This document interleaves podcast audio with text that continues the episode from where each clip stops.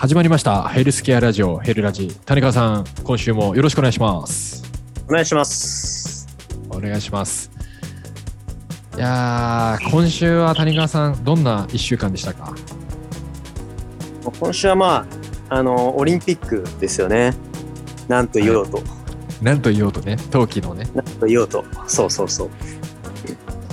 まあ、いろんな選手が金メダル取ったりとかしたりして、うんうんまあなんか、まあ努力しても結果が出なかった選手もいたり、まあそういうのを見ながらなんかこういろいろ、まあ人生の勉強じゃないですけど、やっぱりまあ思う部分があり、なんかいろいろ考えさせられるような一週間だったなと思います。まあまだやってますけど。そうですね。えちなみに谷川さん一番印象に残ったメダリストうん。います、うーん。まあ2人いて、まあ、羽生結弦君とあとは高梨沙羅ちゃんか。ああメダリストではない。2人メダリストではない。まあうん。選手かメダリストではない、けど今回。うん。やっうんぱりなんかすごい2人とも努力して頑張ってきたとは思うんですけどやっぱりその羽生君に関してはスケートでまあ努力してもやっぱり結果が出ないっていうなんかねそのインタビューに答えてましたけどまあやっぱりなんかその、まあ、必ずしも努力したものが結果に結びつくものではないけど、うんうん、まあやっぱりそれよりも大事なものがあるんだろうなとかそういうのを考えさせられたりとか。まあ、高梨沙羅ちゃんに関しては、まあ、まあ、見てて何とも言えない気持ちにはなりましたいよね、なんか。当ねすごい応援してたんですよ、うん本当に。うん、うん。で、なんかバーッ飛んで、おすげえジャンプしたなと思ったら、あれ？みたいな感じになっちゃってたから。結構飛んだもんね、そうだね。うん。いやね確かにでもあれですよね本当谷川さん今言ってた通り羽生くんがどれだけ努力してもやっぱりねこうああいう結果になってしまうっていうのは、まあ見てるこっち側からしてもこうなんか悔やまれる感じはありましたよね。うん。まあ、ただ、他のね、なんかその、羽生君よりも順位が高かった選手は、うんまあ、もっと同じぐらいなんか頑張ったのかなみたいな、うんうんなんかそういうのありますよね、なんか。そうですね。確かに。いやー僕はですねあのやっぱり平野歩夢君がねあのインパクト強かったというかね。ああ、あれ、ハーフパイプだっけ、ハーフパイプ。うん、かっこよかったね、あれね。あれは半端じゃなかったですね。最初、あの、なかなかこう点数が上がらなくてね、そうそうそうそうその怒怒りを。怒りを、ね、2回目にね、つなげて金を取ったっていう。あれ半端じゃなかったでしょ。でショーン・ホワイトとのねあのあれもあのあれだったじゃないですかあのなんていうんだろうなんですか？こうめなん今年最後のねショーン・ホワイトの大会でうんうん。なんか最後にショーン・ホワイトがこう平野歩夢君のところに来てなんかこう抱き合ってたシーン見ました、ああ、見た見た。えーあの世代交代ですよね。うーん。まあなんかああやってね、スター選手もこうやって代替わりしていくじゃないけど、なんかそういうね、瞬間を見るとなんかちょっと、なんとも言えない気持ちになるよねと。も言えない気持ちになりますよね。平野歩夢君ってあれだっけ？あのー僕らの知り合いのジムでトレーニングしてるんだっけ？え？そうなの？あれ？えーっと、PML でトレーニングしてなかったっけ？あれ違うえっと、平野歩夢君じゃなくて、えっとね、小塚優斗だっけな？小塚優斗君ですね。あ、なるほど、なるほど。小塚君か。小塚君が PML でトレーニングしてて、そうそうそうそうそう、そうだよね。サポートしてるなんか、うん。なんかそっち系の選手が何人かいたような気がした。ねえね。うん。まあ、そうそうそうそう。彼はね、今回ちょっとダメだったですね。残念う。ん、うん。まあまあまあしょう、しょうがないですね。うん相当な、まあ、レベルのところで戦ってるから。ねうん。スノーボードやってて、やったことあるけど、あはんな技ができるっていうのは想像できないけどね。い。いや、考えられないですよ。どういうレベルでやってんだろう。それこそだってね、あの小塚君のさ、あの、何？あの、PML サポートしたじゃないですか。はいはい。BML のあのね、まあ、僕らの同級生であるカン・スソン君なんてもう大変恥ずかしい滑り方してましたからね。なんかこう、コアが、体幹がとか言って、なんかこうやって、なんかこう、ウルトラマンみたいな格好で、まあそうですね。あじゃあ今れはもう反対に、反対にするちゃいさ。本当ね、あのー考えられないですよね。うん。じゃあ、武田さん、ちょっと本題いきたいと思います。はい、行きましょう。はいすいません、えー本題の方ですね。今回、えっと、ご質問いただいた方、えーいらっしゃいまして、ちょっと膝の痛みに関して、えーはいのご質問いただいてます。はい。はい。で、ハンドルネームがえーソフトポリタンという方でして、はい。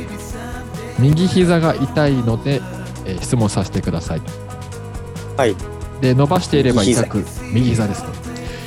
伸ばしていれば痛くなく曲げると、えー膝の一箇所だけが痛みが走ります。で、曲げた時かなり痛いので階段の上り下りは普通に行えません。ぶつけた記憶もないのですが何か原因があるのでしょうか？ということですね。で、えっと、足を使う運動は普段からサイクリング、ランニング、クロストレーナーなどを行っております。ええー膝の痛みに関して、えーアドバイスいただけると幸いですということですね。うん、うん、うん。はい。ということで、右膝の痛みが、えー出てきていると。で、えー膝を曲げると、えー痛む。で、膝は伸ばしていると痛みは出ない。っていうことですね。はい。ここに関して、種川さん、どうですかね？なんかアドバイスする、できることとかってあります？まあ、結構なんかスポーツジムであのトレーニング指導してても結構多いですよねこういう方ってうんうん。あの直立で立っている時は別に痛みは出ないけど、うんなんか階段の上り下りとかうん。なんかそのしゃがんだ時にこう膝に痛みが出るっていうタイプの人、はいはい。うんでまあ大体膝なんですよね、うん。確かに。うん、痛みが出るのって。でまあえーっとそういう人の、まあ、特徴としてあのーまあ、側関節ってか足首がすごい硬い人うん。うん。もしくは股関節の使い方があまり上手じゃない人っていうこの2パターンどちらかが当てはまる人が多いかなとは思いますね。うん、で、まあ、なんでかというとあの膝関節ってあの、まあ、僕らトレーナーから、えートレーナーの考え方っていうかその、まあ、関節的な考え方でいうと膝関節ってあんまり動かしたくない関節うん。なんですね。えっ、と、まあ、いわゆるスタビリティ関節っていう、あのーまあ、関節に、関節の分類に位置づけられていて、はい。極力その安定して、なんかこう、むやみやったらにこう動かしたくない関節で、うん。うん。で、むしろ、こその、隣に位置している股関節とうん。足首っていうのは、えーモビリティ関節って言って、うん。極力その動かしたい関節。はで、で、本来であれば固定しておきたい関節なのに、い。うん。その周りのそのモビリティ関節って呼ばれる股関節と側関節の、えーと動きっていうのが何らかの原因で、えーと悪くなったりとか、うんまあ、単純にこうあまり使えてないっていうのが起きて、うん。あのー固定しておきたい膝の関節を無理にこう動かして痛みが出るっていう。うん。そういうパターンが多いのかなとは思いますね。まあなんで、あのーあれ階段の上り下りの時に痛いんですよ。そうですね。階段の上り下りの時に痛みが出るとうん。まあ多分あの普通にしゃがんでくださいって言った時にしゃがんだら痛み出ると思うんですよね。はいはいはいそういうパターンの場合が多くて。うんで鏡で見て自分のその姿をこう映していただいて、はいあの一回しゃがんでみてどういうしゃがみ方をしてるのかっていうのをちょっと確認してもらいたくて。はいはいはいうん、まあスクワットしてみたかしてくださいっていう感じで鏡見ながらスクワットやってみて、うん自分のフォームを見てみると大体のパターンが股関節がしっかりこう曲がってなくてなんかこううん膝だけでこう、えっ、と屈伸運動みたいな感じでやっちゃってるんじゃないのかなとは思うんですよね。なるほどうん。まあなんで僕えーっと体のバランスとかいろいろあの見ることができないんで今の現状でアドバイスできるとしたら、もう少しなんかその、まあ、股関節をしっかりこう曲げた状態で階段の上り下りをしてみたらどうでしょうみたいな感じではアドバイスできるかなと思いますね。なるほどなるほどうん、なんかこう直立のまま、あのーなんだ、膝いっぱい動かしてこう階段の上り下りしてるんじゃないのかなっていう。まあ、ちょっと前傾し、かぞ上半身を前傾したまま、はいうん、ななんだよ、山登りスタイルみたいな感じなのかな。はいはいはいはいうん、そんな感じでこう、えっ、と、階段の上り下りしてあげると、えっ、と、股関節をしっかり使えるようになるんで、うんあの、膝へかかるその負荷っていうのが軽減されるんですよね。うんうんうんうん。まあそうすると、えっ、と、まあちょっとばっかりか、その痛みっていうのは改善するのかなと思います。なるほど、うんいやーこれは大変貴重な、えー意見ではねないでしょうかなかなかあの結構膝の屈伸運動とかはね一般的になんか準備体操とかする、ね、方は多いですけどうん。そこばかりを意識しすぎて今谷川さんが言ったようなね股関節と側関節にあんまり目を向けられてないというかうん。だからなんかもうちょっとそこを意識した階段の上り下りができるといいっていうところですよねそうです、そうです。ちなみに谷川さんあの股関節の例えば動きを、えー良くしていくためのなんかエクササイズおすすめのエクササイズとかってあったりします？まあ、うーん、股関節の動きを良くするエクササイズとしたら、まあ、やっぱり第一に言うのはスクワットですよね。うんうん。まあ、あとはなんか、えーっと、股関節をうまく曲げられるように、うん。股関節を曲げるための筋肉を養ってあげる運動とかはありますね。まあ、あんまりこう、聞き慣れない内容かもしれないですけど、まあ、骨盤歩きっていう、はい。うん、あのものがありまして、はい。あのまあクレヨンしんちゃんがやってるやつですか？ああ、それはあの、ケツだけ歩きですね。あケツだけ歩き。あ違ったか。そうそうそう。あ、まあ、み似たような感じ。はい。似たような感じです。えっ、と、はいはい。長座体前屈っていうか、あの、長座の姿勢になって、はい。しっかり胸を張ったまま、はい。そのままお尻だけで歩いて、うん。あの、前、後ろで歩いて、股関節の付け根の筋肉を鍛えてあげるっていう、ほうほうほうほうほう。そんな運動があるんです。まあ、しんちゃん、クレヨンしんちゃんのケツだけ歩きって、あの、足浮かせたまま、こう、お尻で歩いてるんですけど、はそう。その状態をではなくて足をつけたままケツだけ歩くみたいなそんな感じでやってあげるといおー。なるほど。ももを上げるときに股関節の付け根の筋肉が鍛えられるんでなるほどなるほど。それだけでも股関節使えるようになるかなと思います。おお面白いですね。じゃあ逆に言うと股関節がうまく使えていない方はその骨盤歩きをうまくできない可能性もあるということですか？ああそういうのも考えられると思いますね。普段使ってないですかね。なるほど。ぜひこの骨盤歩きですね、えーソフトポリタンさんやっていただければと思います。なんかちなみにあの回数とか例えばじゃあ1日にどういうふうに、えーどれぐらいの例えば距離だったりとか秒数とかやればいいとかってなんかあったりします？そんな長い距離は必要なくて一つのそのマットみたいなのあるじゃないですか。はいうん。まあそれぐらいの間隔をだいたい3往復ぐらい1日できればいいのかなとは思いますね。うん。まあ結構そのジムとかへ例えばなんかその行ったりすると、うんあのー膝周りの筋肉が弱くなっててうん膝に負担かかってますみたいなうんうん教えられることって多分ほとんどだと思うんですけど、うん。うんまあ正直それだけだとあのーそもそもがその関節の使い方が上手くなっうまくない状態でうん。